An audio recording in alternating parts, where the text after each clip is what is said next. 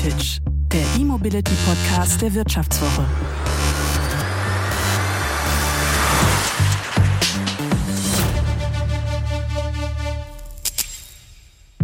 Autohersteller verkaufen Hunderttausende Elektroautos, haben aber keine Idee, was sie später mit den alten Batterien machen sollen. Ich finde, das geht gar nicht. Nicht erschrecken, wir beginnen heute mal mit einer kleinen Rechnung. Und zwar, weil das Ergebnis so erstaunlich ist, dass ich es selbst äh, zunächst nicht glauben konnte. Ich habe ein paar Mal nachgerechnet, ich hoffe, es stimmt. In Deutschland werden in diesem Jahr wohl 400.000 rein elektrische Autos verkauft. Jedes davon hat eine riesige Elektroautobatterie an Bord, die im Durchschnitt 500 Kilo wiegen dürfte. Das heißt, es werden Batterien mit einer Masse von 200 Millionen Kilogramm in diesem Jahr an den Markt gebracht. Das entspricht dem Gewicht von über 1000 Jumbojets. Diese Batterien werden verkauft, obwohl eins noch überhaupt nicht klar ist. Was passiert mit diesen Batterien, wenn sie irgendwann mal nicht mehr funktionieren, wenn sie verschrottet werden müssen? Sitzen wir dann bald auf einem Berg von Batterieschrott? Was passiert mit diesen Batterien, die eine Zeitung mal als rollenden Sondermüll bezeichnet hat? Hallo, mein Name ist Martin Seiwert. Elektroautos verkaufen sich derzeit viel besser, als die meisten Experten das erwartet haben. Mittlerweile gehen die Autohersteller davon aus, dass im Jahr 2030 in Europa mindestens zu zwei Dritteln Elektroautos verkauft werden. Das ist gut für den Klimaschutz. Das haben wir hier schon in einer anderen Folge von High Voltage ausführlich besprochen. Es könnte auch gut sein für den Rohstoffverbrauch. Denn das Elektroauto kommt eigentlich mit viel weniger Teilen aus als ein Auto mit Verbrennungsmotor. Es braucht kein großes Getriebe, keine Abgasanlage und vor allem nicht diesen großen, schweren Verbrennungsmotor. Wäre da nicht die Batterie, die zwischen 200 und auch weit über 700 Kilogramm wiegen kann.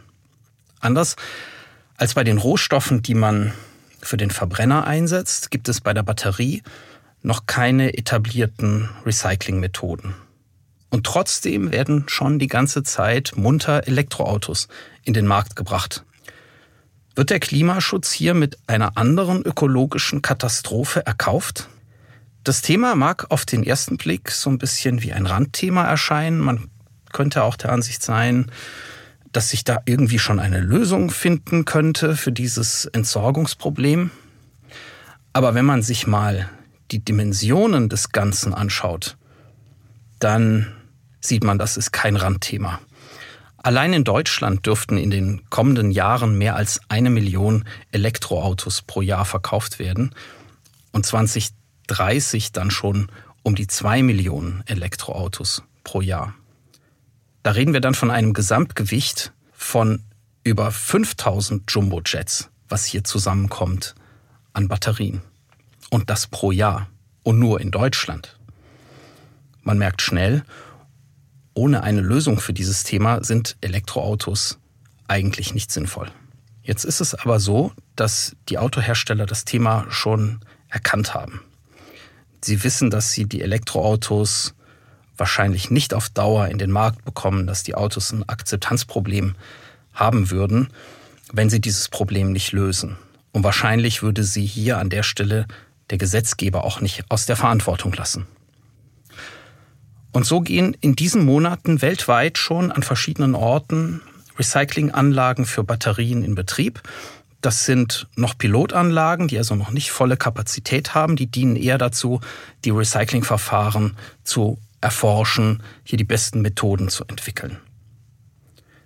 Diese Anlagen müssen aber auch noch nicht ihre endgültige Größe haben, denn es sind ja noch nicht so viele Elektroautobatterien da, ähm, die man recyceln müsste. Und es wird auch noch eine ganze Weile dauern, bis man diese großen Mengen an Elektroautobatterien zusammen hat für die Recyclinganlagen.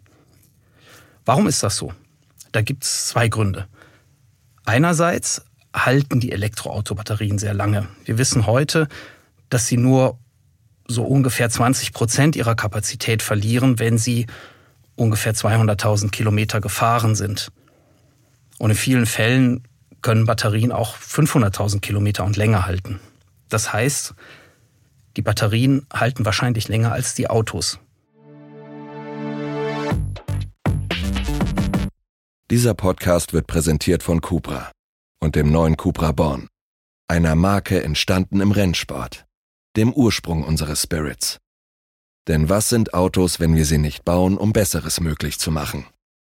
Der neue Cupra Born, der erste vollelektrische Cupra, ist der erste, der die Liebe zum Auto mit einem 100% elektrischen Antrieb verbindet.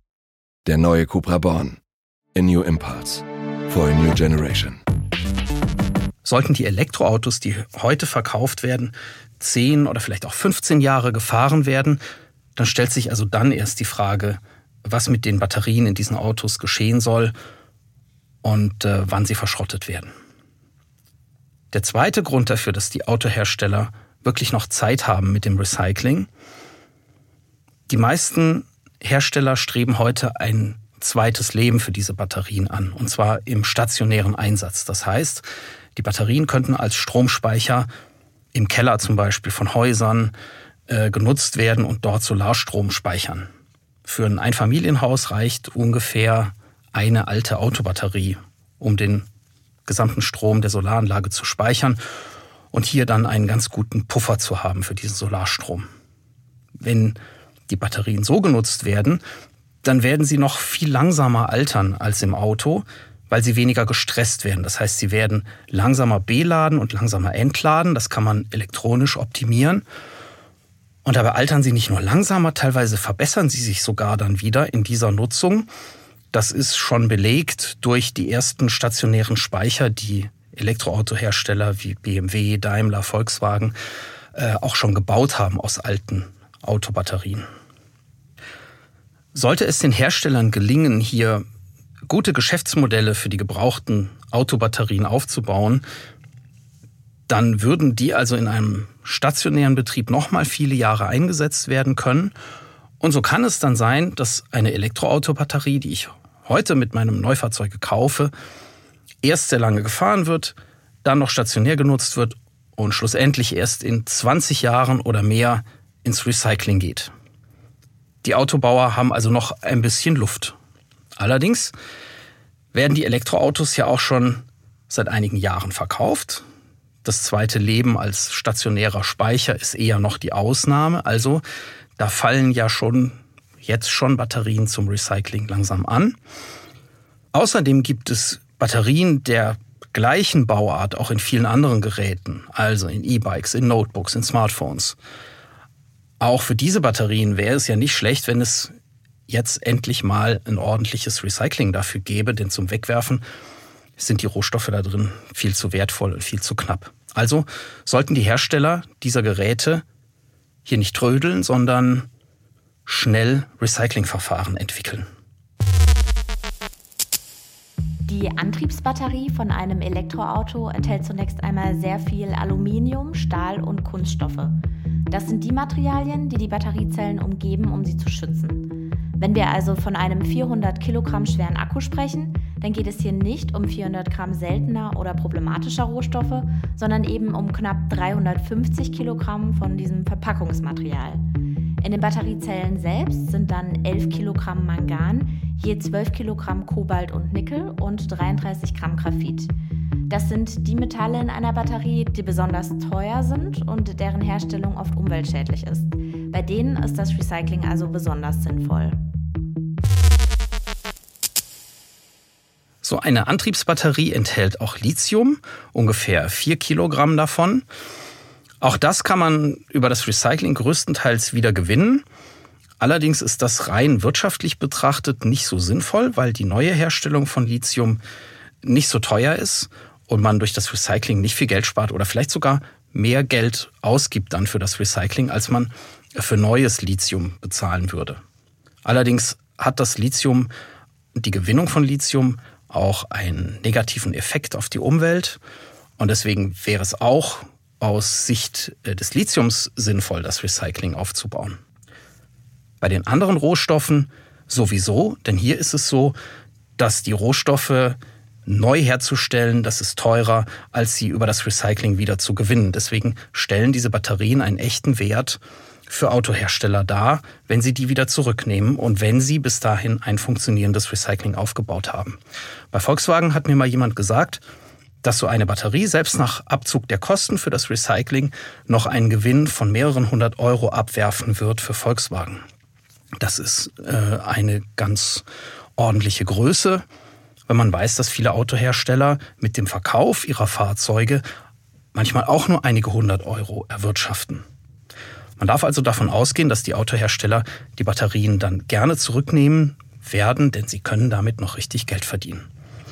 Wie es dann ablaufen könnte, wenn Hersteller das machen und äh, die Batterien recyceln, das weiß mein Kollege aus dem Technikressort der Wirtschaftswoche, Stefan Hayek, der sich solche Pilotanlagen für das Batterierecycling auch schon selbst angesehen hat. Also es gibt zwei grundsätzlich verschiedene technologische Wege, ein sogenanntes heißes und ein kaltes Verfahren. Bisher hat man hauptsächlich das heiße angewendet. Da wird vereinfacht die Batterie im Hochofen eingeschmolzen und man macht sich die verschiedenen Schmelzpunkte der Komponenten, die da drin sind, zunutze. Kobalt und Nickel sind die wertvollsten Metalle in der Batterie und nur die zwei kriegt man damit auch richtig gut raus, weil die als letztes schmelzen. Die haben sehr hohe Schmelzpunkte. Das Verfahren hat den Nachteil, dass viele andere Stoffe, die jetzt eigentlich auch wertvoll sind und dann künftig noch wertvoller werden, vor allem das Lithium selbst und auch das Graphit, kaputt gehen. Also das Graphit verbrennt zum Teil und das Lithium landet in den Schlacken und man kann es dann für neue Batterien nicht mehr verwenden. Deswegen geht in letzter Zeit die Tendenz eigentlich zu dem anderen Verfahren. Das ist ein hydrometallurgisches Verfahren.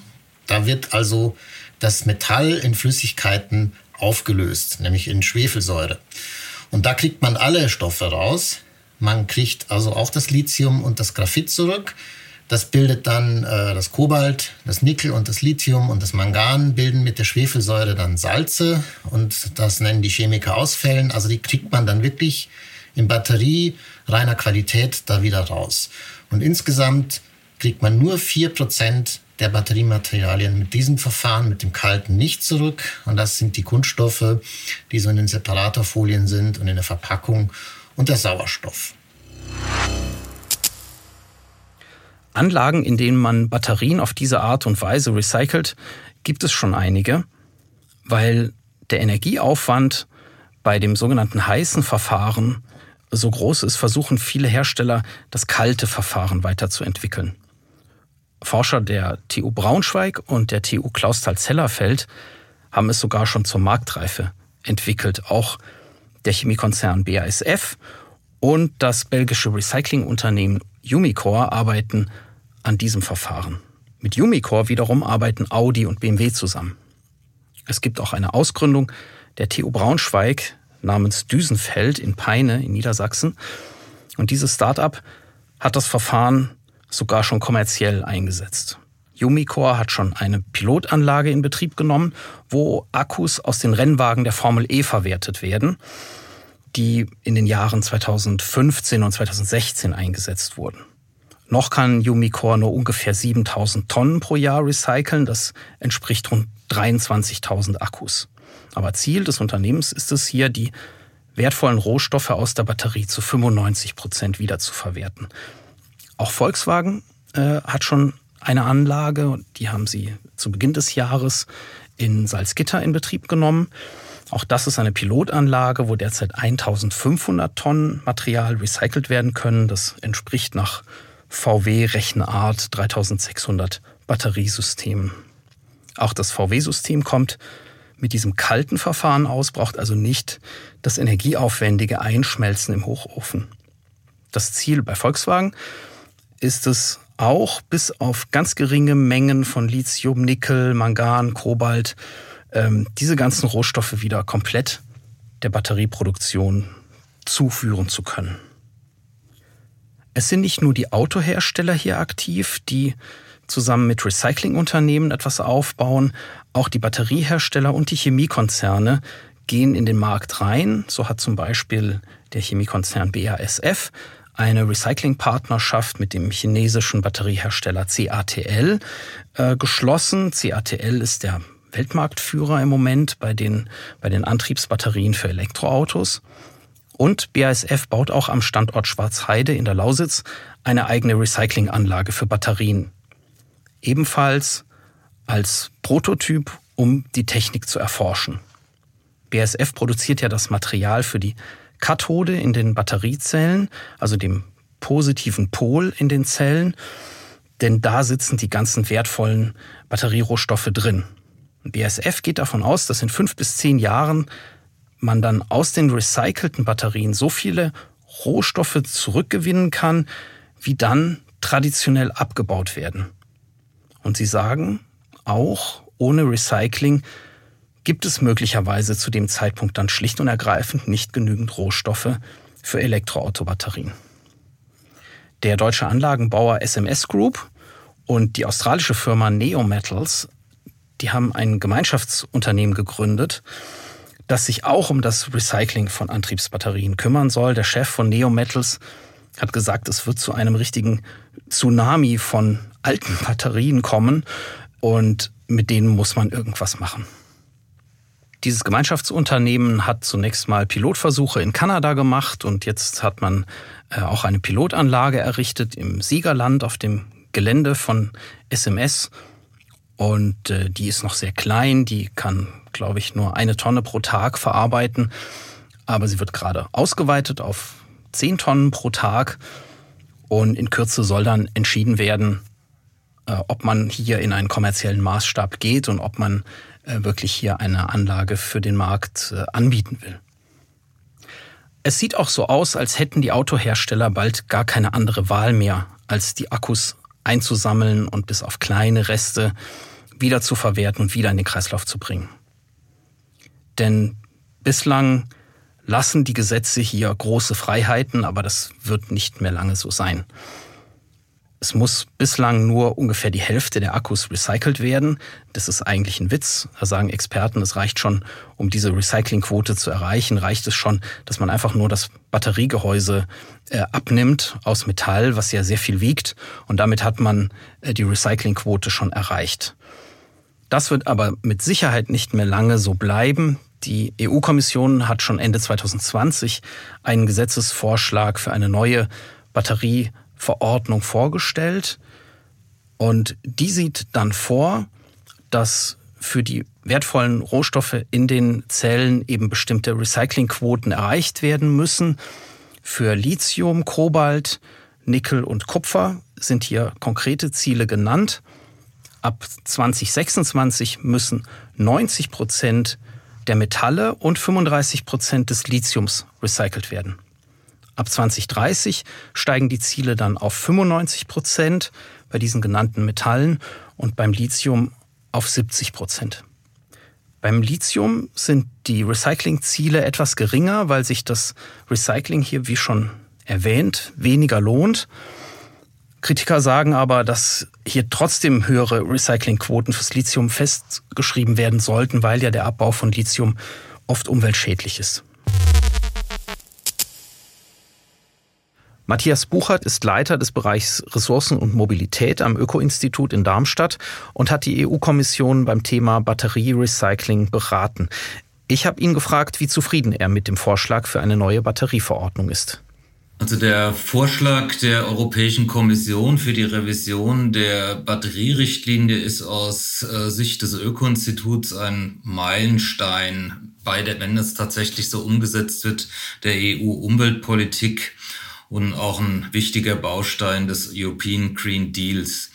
Ähm, das hängt damit zusammen, dass das Thema Batterien hier von der Kommission zum ersten Mal im ganzen Lebenszyklus angegangen wird. Also es geht um Optimierung des ganzen Lebenszyklus, sichere und ethisch vertretbare Rohstoffversorgung, Unterstützung der Klimaziele und äh, ambitionierte Recyclingquoten für Schlüsselrohstoffe wie Lithium und Kobalt. Es sind auch einige neue äh, äh, Elemente, ganz neue enthalten.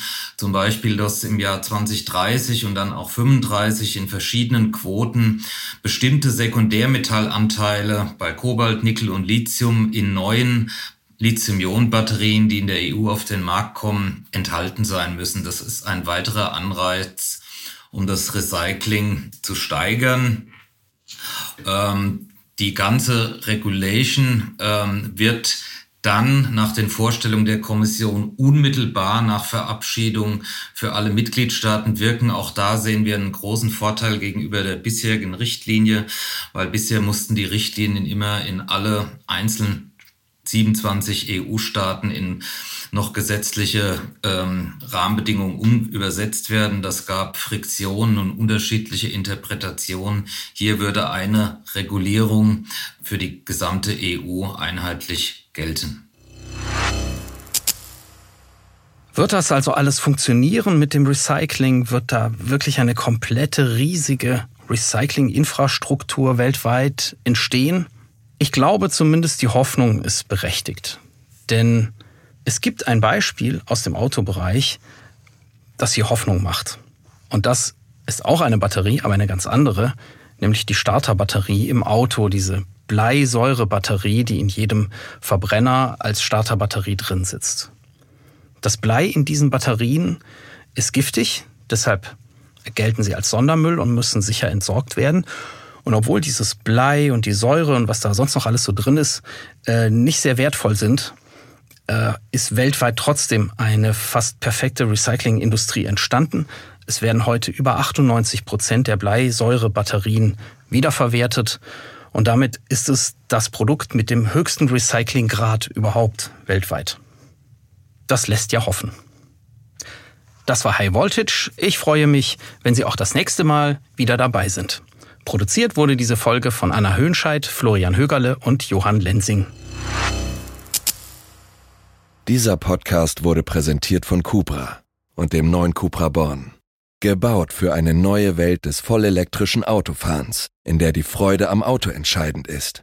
Wurde er wesentlich inspiriert durch den Cupra E-Racer, der einen Teil des elektrischen Rennsports mit seiner Technik prägt. Der neue Cupra Born. Schön, kraftvoll, 100% elektrisch. Für alle, die Autos lieben. Und die Zukunft. Mehr auf cupraofficial.de slash born.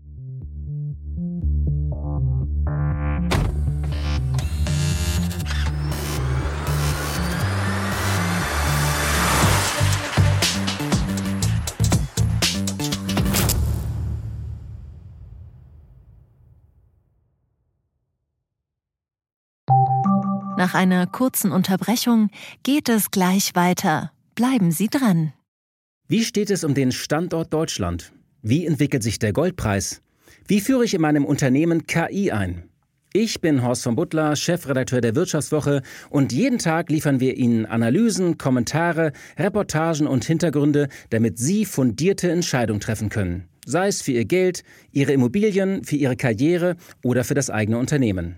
Wir begleiten Sie beim nächsten Schritt und wir denken an den nächsten Schritt. Für unsere journalistische Arbeit wurden wir jetzt sogar mit dem European Publishing Award ausgezeichnet als Magazin des Jahres und das wollen wir mit Ihnen feiern. Auf vivo.de slash ausgezeichnet können Sie jetzt drei Monate lang die Vivo zum halben Preis lesen. Also da würde ich ja zuschlagen. Ich freue mich auf Sie.